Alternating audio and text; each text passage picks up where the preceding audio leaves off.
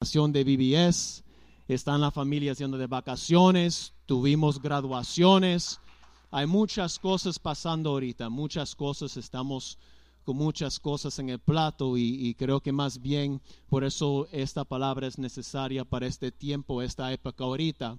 Y con eso vamos a entrar a la tema, todavía estamos siguiendo con la tema del corazón, si los muchachos me lo pueden poner, gracias la raíz del problema es el problema de nuestro corazón. Ya vamos para el sexto parte, pero la tema esta noche es un corazón en paz.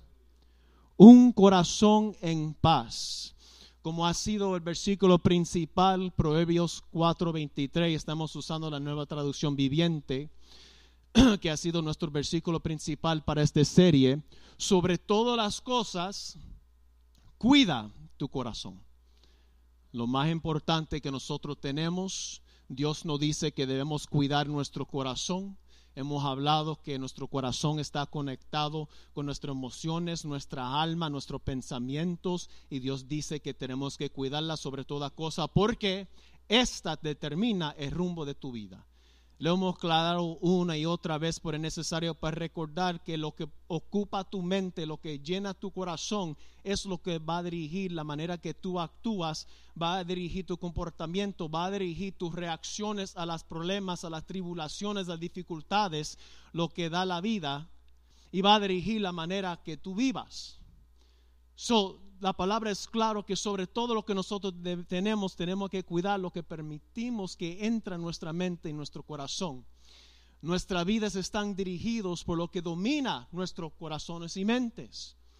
Y hemos dado mucho énfasis en cosas de lo cual que debemos cuidar nuestro corazón, pero quiero empezar esta noche un poco diferente porque estamos hablando de un corazón en paz. ¿Cuál es el resultado cuando te llenas el corazón de las cosas buenas? ¿Cuál es el resultado cuando llenas tu corazón de esperanza?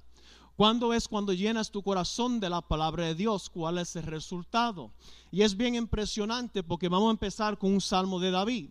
Ahora, este es el Salmo 28, el versículo 1 y 7.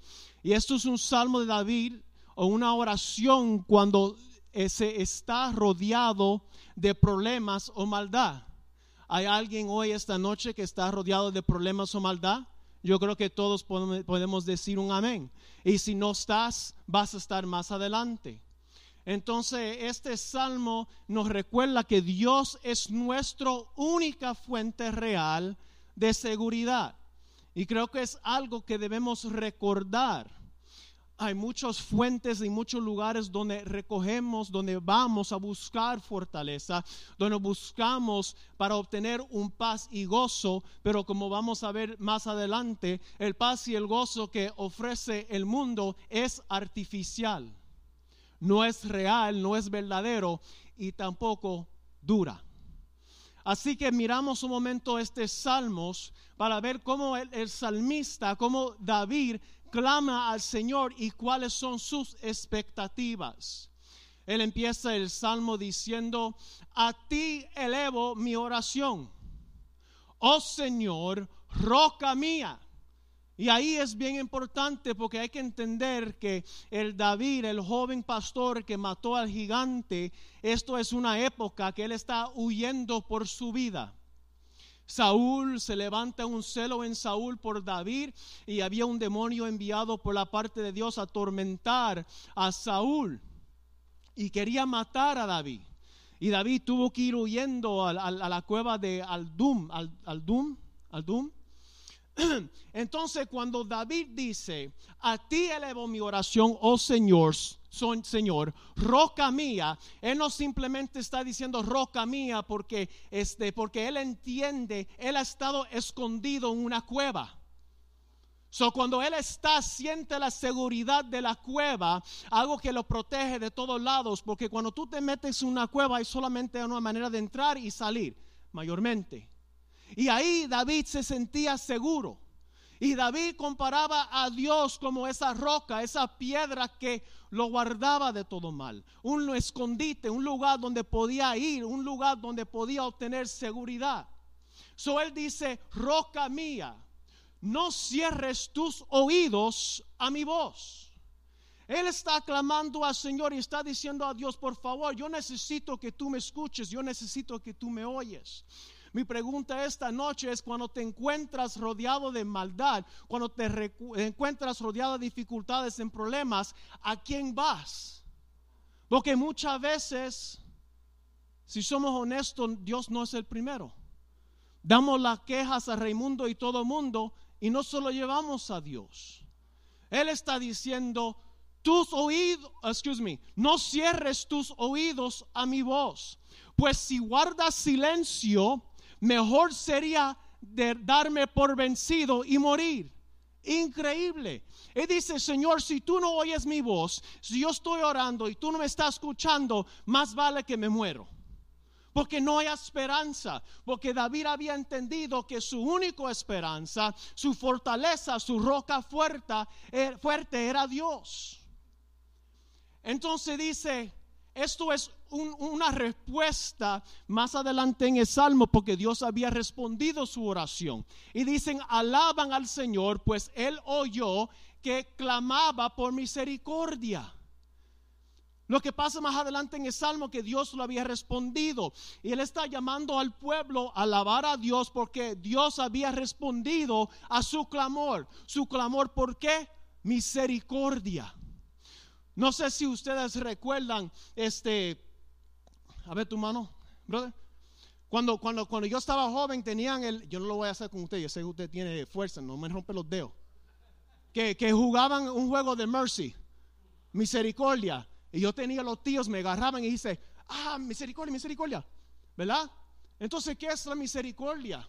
La misericordia es que ya aguanta un poco el dolor, que ya no hagas tanta presión. Cuando tú estás jugando el juego de misericordia, tú quieres que ya no me lo haga, me lo haga. Y David dice, yo clamaba por misericordia. Dios, por favor, alivia un poco la presión. Y la palabra de Dios dice que Él respondió. Pero ¿cómo respondió Dios por el clamor de misericordia? No lo sacó de la cueva pero envió hombres para que estuvieran junto con él dentro de la cueva. Ve, porque a veces nosotros este, pedimos Dios misericordia por una situación y para nosotros la misericordia viene en la forma de Dios sacarnos de la problema y Dios dice, yo no te voy a sacar de la problema, pero te voy a dar la fuerza para que puedas ir a través de la problema. Y eso fue lo que hizo con el rey David dice, el Señor es mi fortaleza y mi escudo. Confío en Él con todo mi corazón. Él ponía, Él depositó toda su confianza en Dios. Y dice el versículo 7, el Señor es mi fortaleza, mi escudo, confío en Él todo mi corazón, me da su ayuda. Y mi corazón se llena de alegría. ¿Qué es lo que llenó el corazón de David con alegría en un tiempo de tribulación? Que Dios respondiera su respuesta y le dio la misericordia y la fuerza durante su tiempo difícil. En otras palabras, Dios es que llena nuestro corazón de alegría en medio de la tribulación. Puedes tener alegría Puedes tener gozo en medio de la tribulación, no por las circunstancias que estamos pasando, como acabamos de leer en el libro de, de, Charles Stanley de um, adversidad, pero porque vamos a ver la mano de Dios trabajando en la circunstancia y podemos entender que a través de eso Dios va a hacer algo con eso. Amén. Entonces dice, pon rompo en canciones de acciones de gracia. Wow, Dios llena nuestro corazón de alegría cuando hacemos a Él o cuando hacemos una prioridad de buscar a Él y este, este, clamar a Él en medio de la problema. También Dios llena nuestro corazón de paz. Dice en Juan 14, 26 a 27. Sin embargo, cuando el Padre envía el abogado defensor como mi representante, es decir, al Espíritu Santo, Él les enseñará todos y les recordará cada cosa que les he dicho. Les dejo un regalo. Dios nos ha dado un regalo. Pero ¿de qué vale que tú tienes un regalo si no lo abres? ¿Tú has recibido algún regalo y lo dejas tirado en el closet? A mí los hermanos me dan regalo aquí durante Crisma. Llego a la casa y Rosa me dice, tú abrir eso ahora, es un regalo, me lo voy a abrir. Si el hermano no quería que lo viera, me, hubiera dado después de Crisma. Amén. So, si tú tienes un regalo, tú tienes que abrirlo para sacarlo, para usarlo. Y la palabra de Dios dice, los dejo un regalo. Y aquí es paz en mente, en corazón. Wow. Podemos tener paz en nuestra mente, en corazón, y es lo menos que vemos en el mundo actual. Es lo menos que se ve en nuestra sociedad con tantas personas sufriendo de enfermedades mentales. Dice, y la paz que yo doy es un regalo que el mundo no puede dar. Lo que Dios nos da es diferente, es distinto al paz que el mundo ofrece.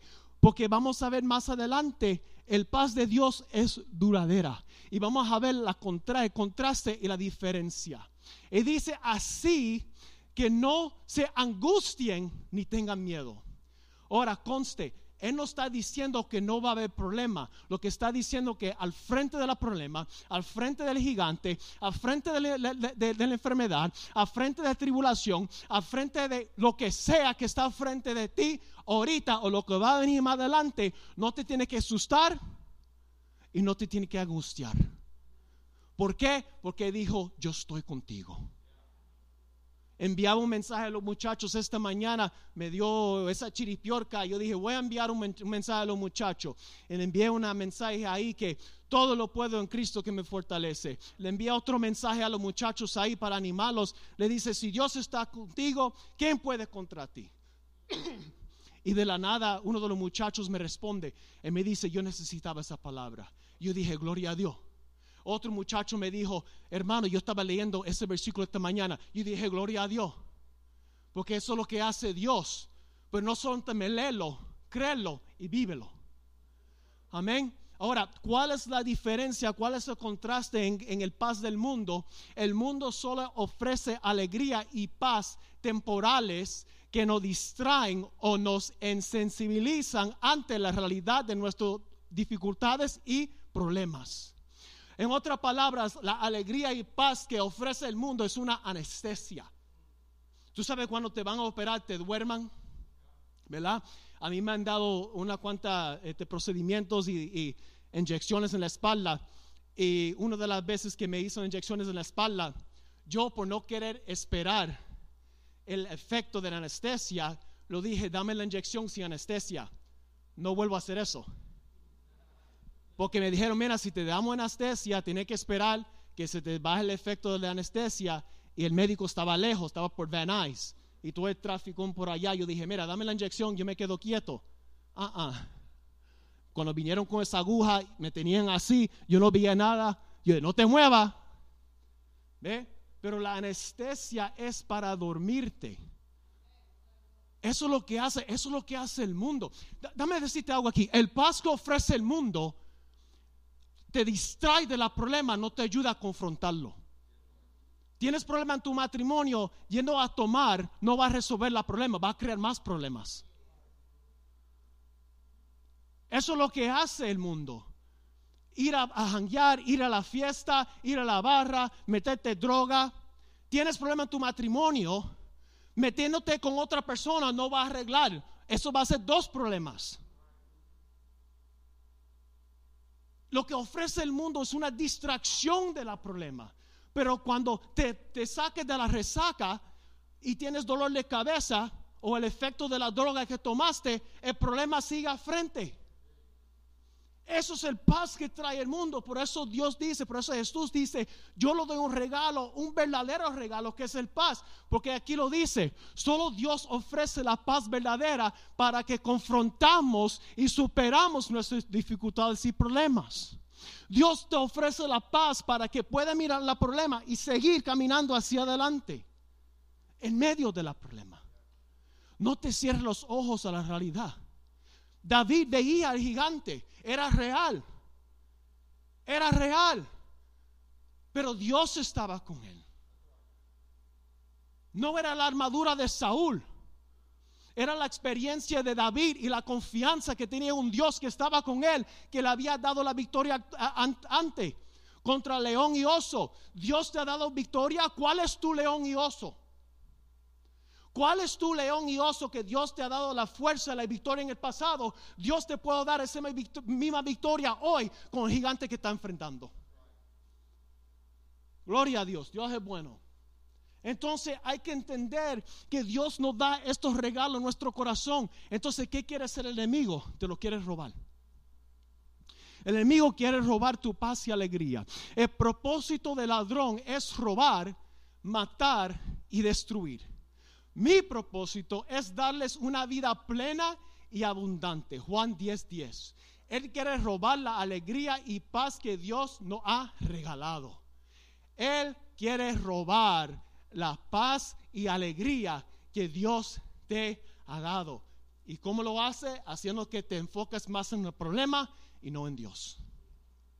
Haciendo que yo estoy tan ocupado, tan ocupada que yo no tengo tiempo para leer la Biblia, no tengo tiempo para venir a la iglesia, no tengo tiempo para orar. Entonces, Él está eh, pendiente en cuando somos vulnerables. ¿Para qué? Para atacarnos.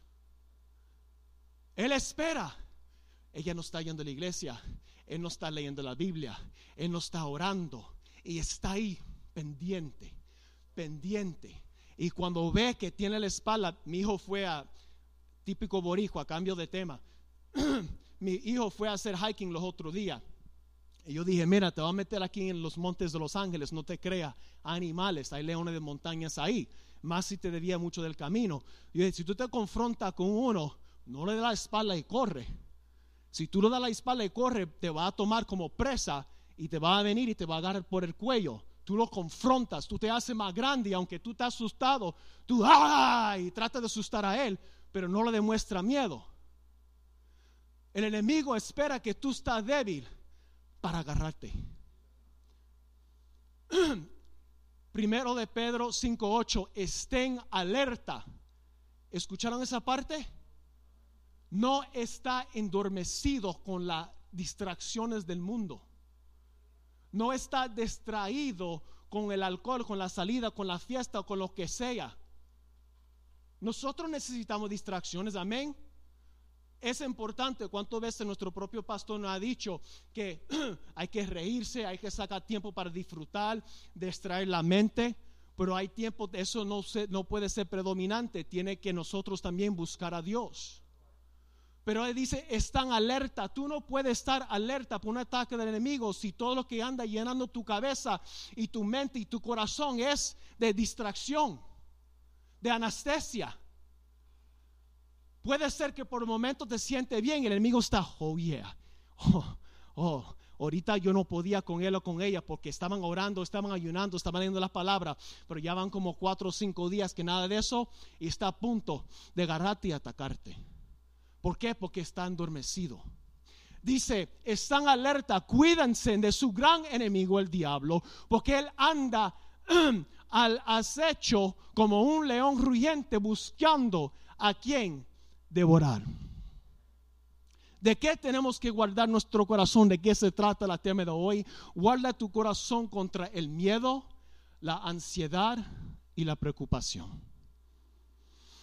¿Qué es el trastorno de pánico? Esto es algo que hemos visto mucho últimamente, especialmente durante el tiempo de COVID, que todavía estamos viendo los efectos de esto en, nuestros jóvenes también y adultos. Las personas con trastorno de pánico tienen ataques de pánico frecuentes e inesperados. De repente la persona está bien y de repente le entra ese miedo, ese pánico. Dice, estos ataques se, caracterizan por una oleada repentina. Viene de la nada, de miedo o incomodidad o una sensación de pérdida de control, incluso cuando no hay un peligro o provocador claro. ¿Entendieron esa parte? Estos ataques vienen cuando no hay algo real por lo cual preocuparse. Ahora, ¿por qué vemos esto mucho hoy en día? Porque hemos sido llenados nuestra, nuestra mente y nuestros corazones de tanto miedo que el COVID, que si inmigración, que si Trump, que si esto, que si trabajo, que si la economía, que si tú te despistas y te quitas los ojos de Dios, sí, cualquier noticia que tú oyes va a venir una oleada de pánico porque estás mirando el problema y no estás mirando a Dios. Por el temor controlan a las masas, lo manipulan. Dice en la primer, excuse me, en el primer año de la pandemia de COVID-19, la prevalencia global de ansiedad y depresión aumentó un 25%, según un informe científico publicado por la Organización Mundial de Salud. Según sus propios estudios, que ya esos son otros 5 centavos, aumentó un 25% y muchos de ustedes trataron con esto en sus propios hogares. entonces lo que vamos a hablar esta noche es guardar nuestro corazón contra qué? La ansiedad, la preocupación, contra el miedo, para, no dejar que el enemigo roba nuestra alegría y paz que nos ha dado Dios. Y lo vamos a hacer, hacer todo a través de Filipenses. Ahora, ¿ha escuchado el dicho que una imagen vale mil palabras? Mira esta imagen, hermanos. ¿Qué, qué dijiste? Amén. Vale más que mis palabras. Mira, mira, mira Pablo. Él está en una celda. Se ve la sombra de, las rejas. Él está encarcelado y está cadenando, cadenado. Pero mira su rostro. ¿Sabe lo que veo? Serenidad. En medio de las cadenas, en medio de la cárcel. Wow. Mira lo que Pablo dice, el epístol que él escribe desde la cárcel, las palabras de sabiduría de este hombre de Dios. Filipenses 4:6, lo vamos a mirar en secciones. No se preocupan por nada. Hay que leer eso otra vez. No se preocupan por nada. No se preocupan por nada, pero es lo primero que nosotros hacemos cuando pasa algo. Mira lo que dice, cuando nos preocupamos, quitamos nuestros ojos de Dios y nos enfocamos en el problema. Miren lo que la palabra de Dios dice en Lucas 12, 26, 25 a 26. ¿Acaso con todas sus preocupaciones pueden añadir un solo momento en su vida? Ahora, dame hacer una pregunta acá. Yo lo he dicho a mi hijo, se lo he dicho a los muchachos muchas veces, a través de mi tiempo en el militar y todo. No hay nada más importante, no hay nada que valga más que nosotros gastamos mucho que el tiempo. Tú no puedes por millonario, por más dinero que tú tienes, te puedes comprar un segundo más de tu vida. La palabra de Dios nos dice esto. Si tú tanto por preocuparse no puedes añadir ni siquiera un segundo a tu vida, ¿qué es lo más importante? ¿De qué te vale preocupar? Si no puedes añadir ni siquiera un segundo a tu vida, ¿qué es lo más importante? ¿Qué te vale preocuparte por el carro, por la casa, por el trabajo, por esto, por aquello, por lo otro. ¿Acaso Dios te ha abandonado? Mire lo que dice Efesios 6:10, una palabra final. Sean fuertes en el Señor y en su gran poder. Muchas veces estamos tratando de confrontar el gigante en nuestra propia fuerza. Y es la primera parte de la armadura de Dios que el doctor Rafael Rodríguez ha hablado, escribió su tesis. La primera parte es estar parado firme y fuerte en el poder de Dios y no tu propia fuerza. Cuando David confrontó a Goliat, no lo confrontó en su propia fuerza, sino en la fuerza de Señor. La primera parte es no se preocupen por nada, porque cuando tú te preocupas, tú abres la puerta, tú estás dando lugar legal para que el enemigo entre en tu vida.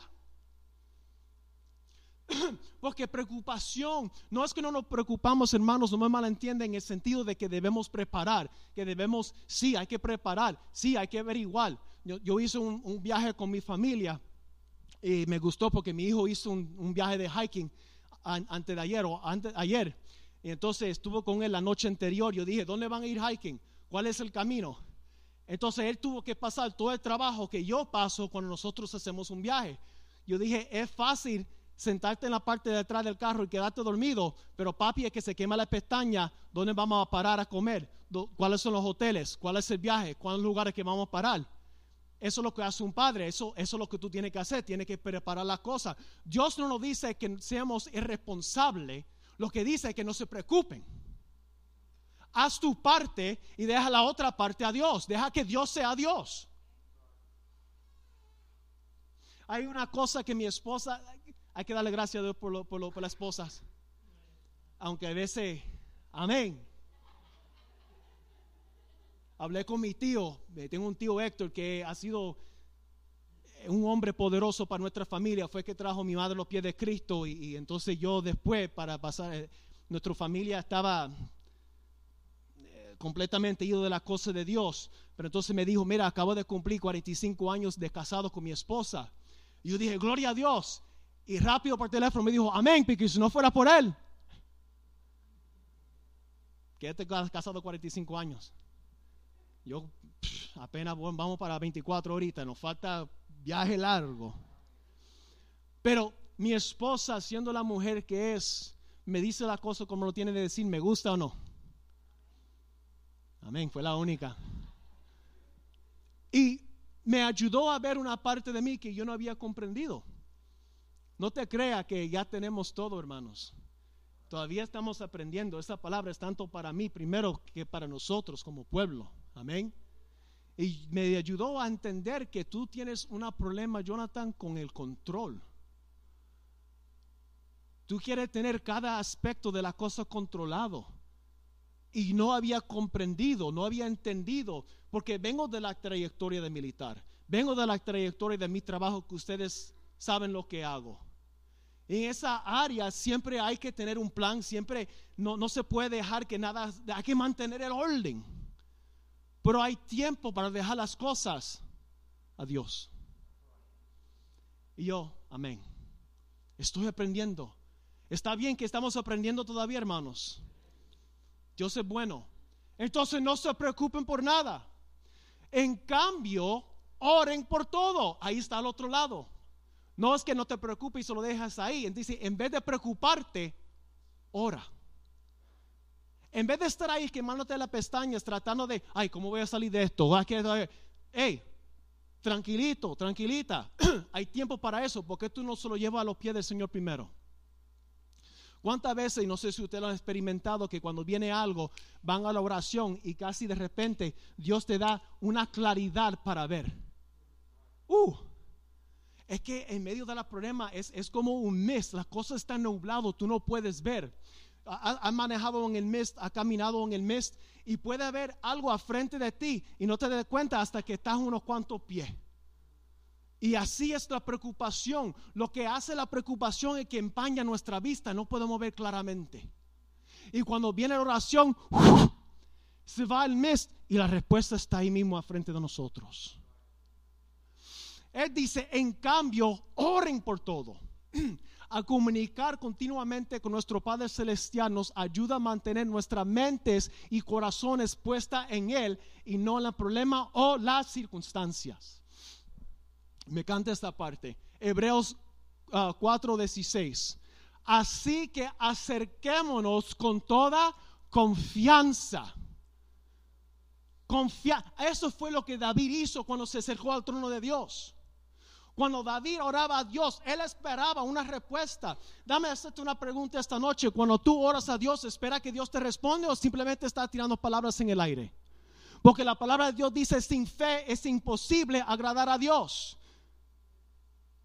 Cuando nos acercamos a Dios, o soy el único, a veces tenemos que, oh, espérate, espérate, espérate, déjame organizar mis pensamientos. Sí, Señor, gloria a Dios, yo te adoro, yo te alabo, Señor.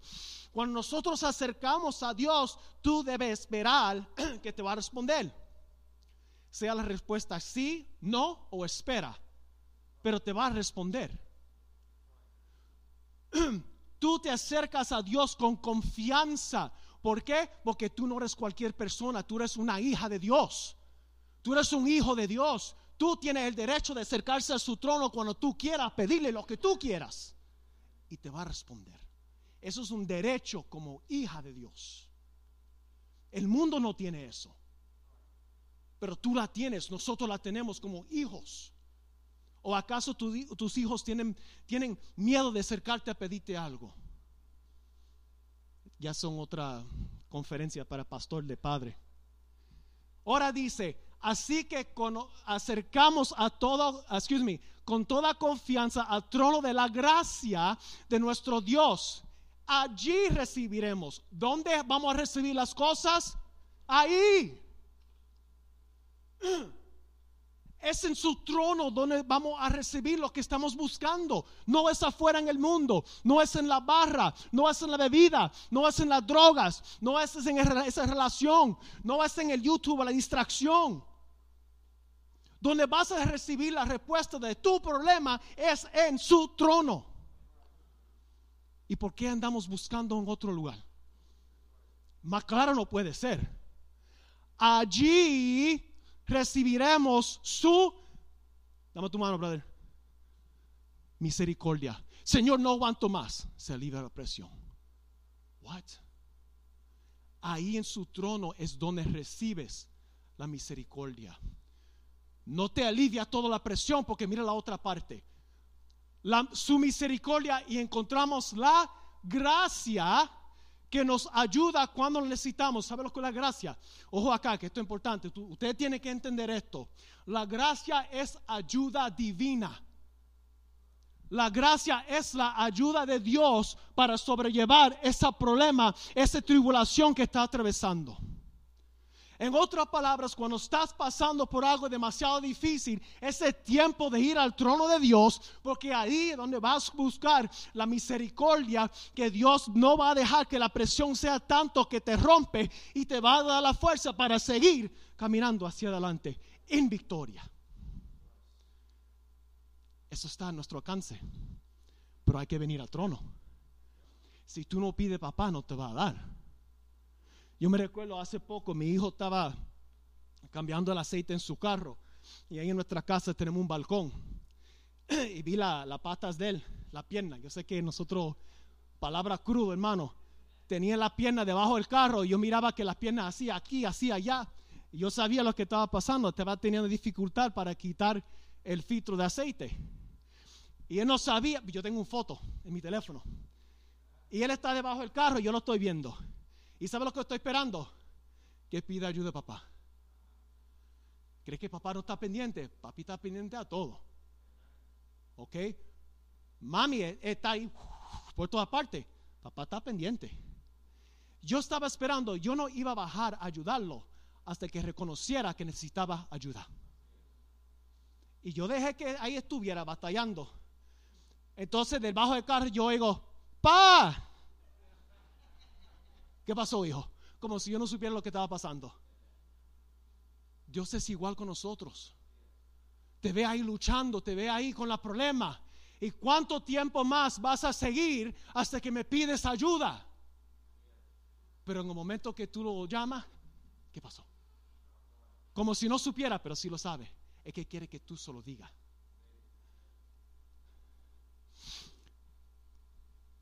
Filipenses 4, 6 díganle a Dios lo que necesitan. Díselo, díselo a Él. ¿De qué te vale que se lo dice al vecino? ¿De qué te vale que llama a tus padres, a tu familia, a lo que necesita? Llévaselo a Dios. Aquí está la razón por qué le decimos a otras personas primero. Porque esperamos que yo tenga la respuesta. Entonces, ¿en quién está depositando su fe? ¿Sabe lo que está haciendo? Estás robando a Dios de su gloria y su honra. Pídeselo a Él. Permite que sea Él que te dirige. Permite que sea Él que te traiga la respuesta. Para que sea Él que recibe toda la gloria y la honra. Dice, al decir a Dios lo que necesitamos, echas tus preocupaciones sobre Él y Él guardará tu corazón de ansiedad. Díselo a él lo que necesitas. Mira lo que dice Mateo 6:8. Tu padre, hablamos del padre ahorita, ¿verdad? El ejemplo. Tu padre sabe exactamente lo que necesitas. Yo sabía que él necesitaba ayuda, pero yo no iba a responder hasta que salió de su boca que no necesitaba. ¿Tú sabes por qué a veces no pedimos ayuda? No estoy diciendo que esto fue por tu, que fue tu, tu, con tu situación, hijo. El orgullo yo puedo solo. Yo tengo fuerza. ¿O acaso la primer versículo de Efesios 6:10 es párate fuerte en la fuerza del Señor, no en la tuya?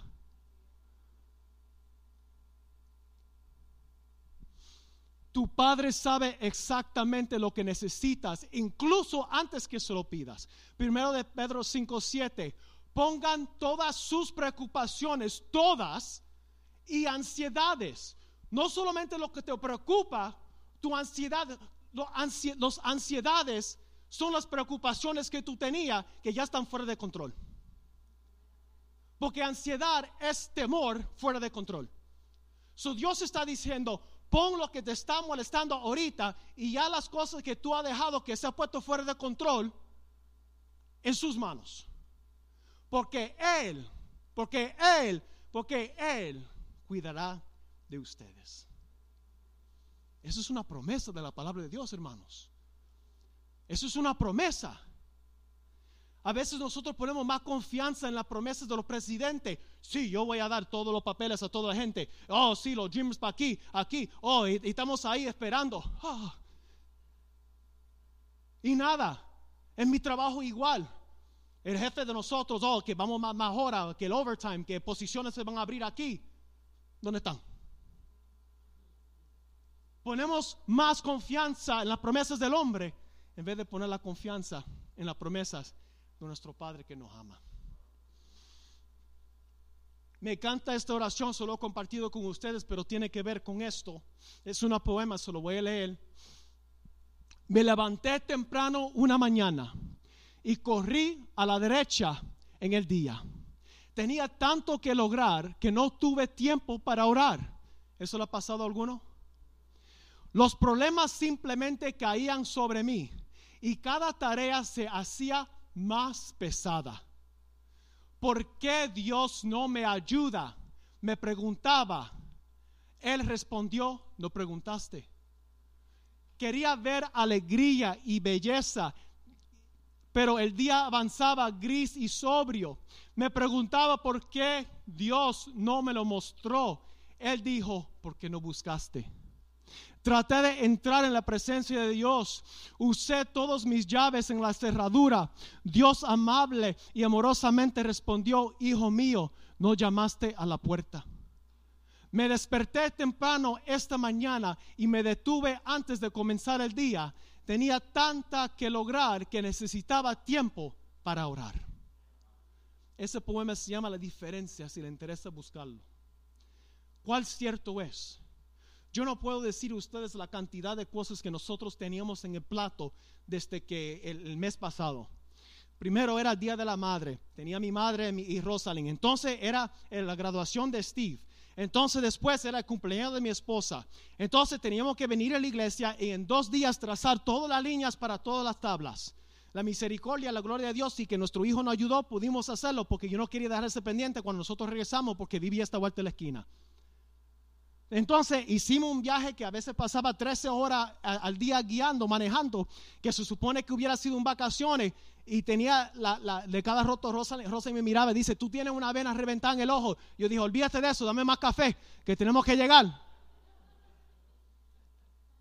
Y eso, hermano, era una aventura. Yo digo a la gente, mira, eh, eh, eh, vale la pena manejar lugares, porque no es la destinación, es el viaje. Es todas las cosas que pasan entre aquí y allá, lo bueno y lo malo. Después se lo cuento todo. Hay algunos que no se lo voy a contar hasta que Rosalind sabe. Entonces nosotros llegamos, entonces, bueno, bueno, tenemos BBS, espérate, tenemos una salida. Mañana tenemos una salida con los muchachos a las tres y media de la mañana. Yo sé que los hermanos están, eh, están orando, hermanos, corta ya, te faltan tantos slides. Oh, tranquilo, ahorita vamos para allá es que lo voy a llevar para allá, para el desierto, vamos a hacer hiking en el desierto, están bien motivados, beben agua. Entonces, entonces venimos aquí con las tablas. Y entonces a pintar las tablas. Entonces Dios y su misericordia permitió que se podía terminar las tablas. Yo estaba con una ansiedad y preocupación, hermanos. Entonces cuando estaba pintando, yo vi un ejército llegar.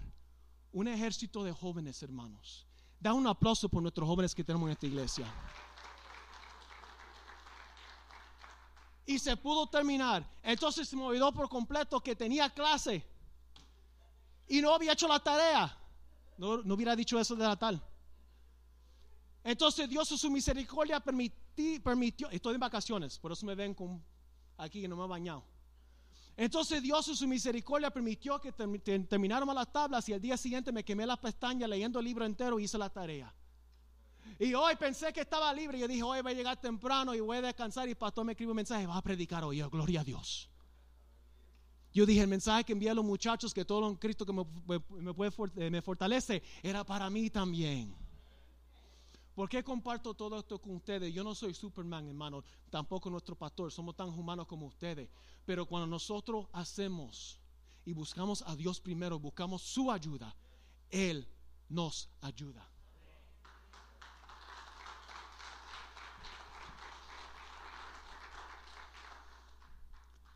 Y denle, Filipenses 4:6, y denle gracia por todo lo que Él ha hecho. ¿Vieron el patrón? No se preocupen por nada. Oren por todo. Dile a Dios lo que necesita, pero no se quede ahí. Dale gracias por lo que tienes. Dale gracias por lo que tienes. A veces nos fanamos y estamos tan preocupados por lo que tenemos y no nos enfocamos en la bendición que tenemos. Que a veces la situación que está mal en que nos encontramos puede ser peor. Por lo más malo que está la situación que te encuentras puede ser peor. Job fue el único que perdió toda su familia en un día. Dios nos da la palabra y lo que pasó a él por una razón. Las cosas siempre pueden ser peor, por más malos que son. Y él dice, dale gracias por todo lo que ha hecho, agradecer a Dios por lo que tenemos y por lo que ha hecho por nosotros, crea a nosotros un corazón de gratitud y nos guarda de los deseos de la carne del mundo y de Satanás. Mira primero Tesalonicenses 5:18. Sean agradecidos en toda circunstancia pues esta es la voluntad de Dios para ustedes. Siempre andamos buscando la voluntad de Dios. ¿Sabes cuál es la voluntad de Dios para tu vida? Que seamos agradecidos en lo bueno y en lo malo. Yo entiendo perfectamente bien, hermanos, es más fácil decirlo de aquí. Por ejemplo, tenemos.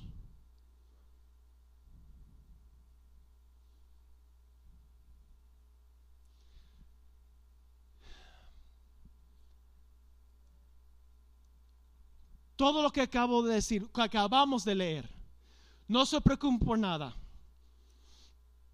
Pida a Dios, ora a Dios, pide lo que necesita. Sea agradecido es el clave de guardar nuestro corazón. Mire lo que dice la palabra. Aquí Pablo lo clarifica en Filipenses 4:7.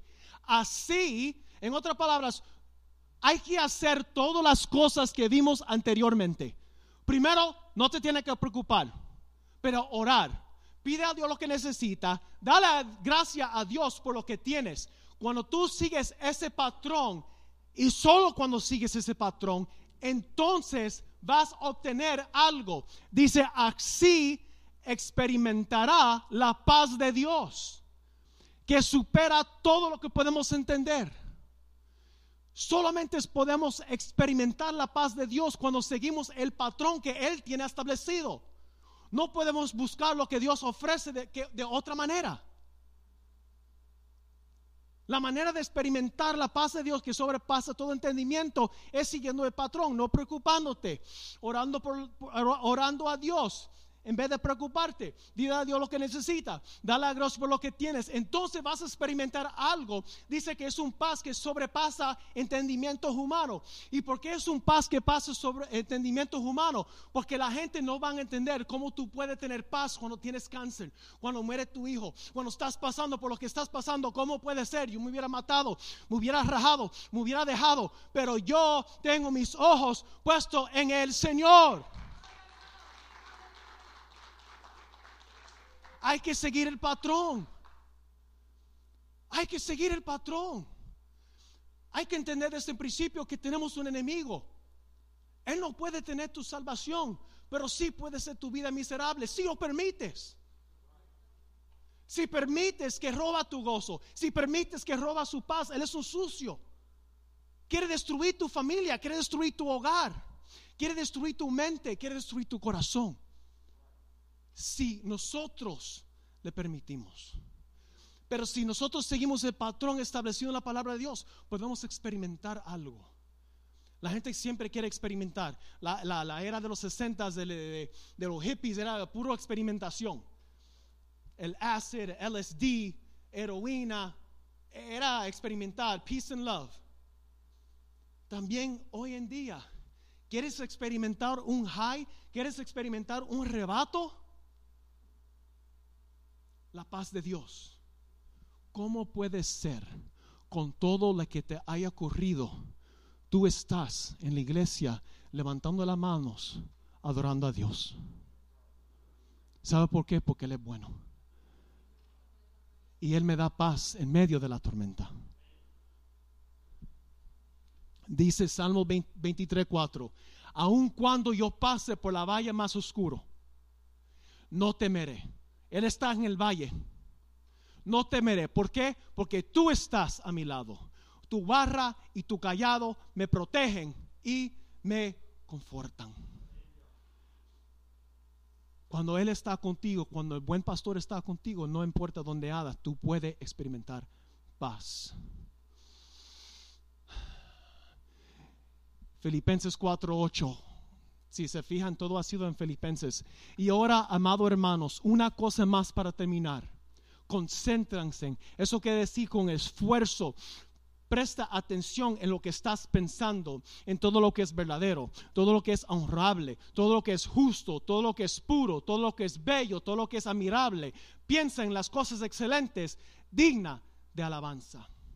Si ustedes, ustedes se fijan cuando van para atrás y leen esto, todo esto es en contexto. Son unos versículos detrás de la otra. Dios nos está dando el manual para obtener victoria, porque nos está escribiendo el apóstol que está, que ha sido naufragado, que ha sido golpeado, que ha sido apiedrado, que está en la cárcel esperando la muerte, y él está escribiendo desde la cárcel y está diciendo en medio de mis cadenas, en medio de que aquí estoy en cadena perpetua, puedes seguir victorioso. Si sigues este patrón, ¿qué es lo que permite que dominas tu mente? Lo que permitimos que domina tu pensamiento es lo que se va a manifestar o manifestará en los deseos, acciones y palabras. Lo que permite que tus ojos se queden enfocados va a manifestar un deseo. Si te queda mirando un anuncio de un hamburger, tarde o temprano tú vas a desear el hamburger. Pero si te queda mirando la palabra de Dios, va a tener hambre y sed de justicia. Isaías 26, 3, tú guardarás en perfecta paz, perfecta paz, no un paz normal, en perfecta paz a todos los que confían en ti. ¿Cuántas veces nuestro propio pastor ha dicho a nosotros, y la pastora atrás, algunos de los líderes, yo sé se lo ha dicho a, Ralph, a René, a mí, que tú no sabes, desde el púlpito ha dicho, tú no sabes lo que acaban de ver, vieron un milagro, porque cuando se levantó esta mañana no pudo. Pero Él guarda en perfecta paz a todos los que confían en Él. Todo lo puedo en Cristo que me fortalece. Si estás conmigo, ¿quién puede contra mí? ¿Hasta ¿Desde cuándo? ¿O a, poco, o acaso nosotros pensamos que él, él, él comparte todas sus dolencias con nosotros? Hermanos, hermano Ángel abrió con un versículo adecuado. Está en el Espíritu.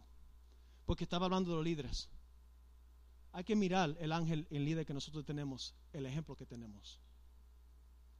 Hay muchas iglesias. Hay muchas iglesias más grandes. Hay muchas iglesias con un parque gigante. Pero esta es de nosotros.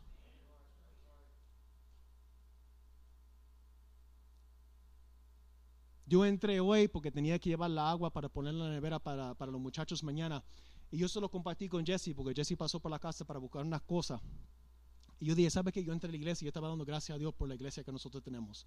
Yo no sé cuando ustedes entran aquí, hermano. Es tan bonito a veces los hermanos que vienen a limpiar. Cuando tú entras y no hay nadie aquí, ¿no te entra una paz, una serenidad cuando tú entras? No sé, esta iglesia, yo no sé qué spray es, pero hay un olorcito cuando tú entras a la iglesia que no lo encuentro en ningún otro lugar. Yo no sé qué, ¿está en las paredes o qué? Hay unción de la paz de Dios en este lugar.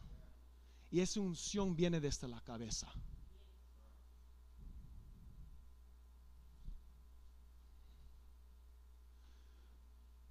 Filipenses 4:9. No dejen de poner en práctica todo lo que aprendieron y recibieron de mí todo lo que oyeron de mis labios y vieron que hice. Entonces el Dios de paz estará con ustedes. Pablo está diciendo, yo solo estoy escribiendo, pero también lo estoy viviendo. Ejemplo tenemos, vuelvo a recalcar, que no solamente lo predica, lo viva. Ejemplo lo tenemos para que tú y yo podamos experimentar victoria también en nuestra vida. Que cuando viene tragedias como ha ocurrido en la vida de nuestro pastor, porque no hay otra manera de decirlo, Sabemos que Dios es soberano y todo eso, pero han sido tragedias que han pasado en su vida que todavía podemos mantenernos puestos de pie, diciendo, todo lo puedo en Cristo que me fortalece. Él mantiene mi cabeza levantado. Él me da la fuerza para poder seguir hacia adelante. El conocimiento por sí solo no guarda nuestro corazón, sino poner en práctica todas las cosas que nos ha enseñado y aprendido de la palabra de Dios y de nuestro pastor. Juan 13, 13 17. Ahora que saben estas cosas, todo lo que se ha compartido esta noche, Dios lo bendecirá por hacerlas. La bendición no viene por oír, la bendición viene cuando la pones en práctica. Y voy a terminar con esta oración. Mi padre tenía esta oración, mi padre era alcohólico, yo me recuerdo esta oración cuando yo estaba más chiquito. Esta oración es de la AA, eh, también de los este, Alcoholics Anonymous. Pero es una oración veladera y es una oración, este, creo que va de acuerdo con el mensaje de esta noche. Dios, concédeme la serenidad. En otras palabras, Dios, dame la claridad para aceptar las cosas que no puedo cambiar hay cosas ahorita en tu vida que tú no puedes cambiar. Hay circunstancias en tu vida por más que quieres, quisieras, maybe familia que tú quieras, quisiera que estuviera aquí. Maybe tú estás lidiando con un problema en tu trabajo, maybe tú estás lidiando con un problema con tu cónyuge, con tus hijos apartados, con las finanzas. Hay algo por lo cual que tú no puedes controlar. Recuérdate que yo le dije ahorita que mi esposa me ayudó a reconocer una área de mi vida, que hay simplemente tú no puedes contener, tener, tener control de todo. Y es cierto, te vuelve loco. No es para nosotros tener control de todo. La oración es pidiendo a Dios la sabiduría y la claridad de mente para discernir qué cosas por lo cual yo no tengo control. Yo tengo el control, usted y yo tenemos el control de querer acercarnos más a Dios. Eso depende de usted y yo. Pero hay otra cosa que son circunstancias de la vida por lo cual que nosotros no tenemos control. Dios concédeme la serenidad para aceptar las cosas que no puedo cambiar. Valor para cambiar aquellos que puedo. Valor para cambiar las cosas que puedo. Mi esposa tiene el valor, va a decir, cuando ve algo que está mal en el matrimonio, él dice, yo tengo que confrontar ese problema. Eso es valor. No porque tiene miedo de que le va a pasar algo, porque confrontar a la persona se requiere valor. Pero dice, ¿sabe qué? Este matrimonio mío, ese hombre, ese hombre mío. Y dice, yo voy a controlar y yo voy a tomar control de la área por lo cual que yo tengo. Y se arma de valor para acercar la problema. Lo hace con mi hijo también. No te creas, tú lo ves calladita, pero cuando tiene que decir una cosa lo suelta. Amén. Dios concédeme la serenidad para aceptar las cosas que no puedo cambiar, valor para cambiar aquellos que puedo y sabiduría para reconocer la diferencia. Sobre todas las cosas, cuida tu corazón porque esta determina el rumbo de tu vida. Proverbios 4:23. Dios lo bendiga, hermanos.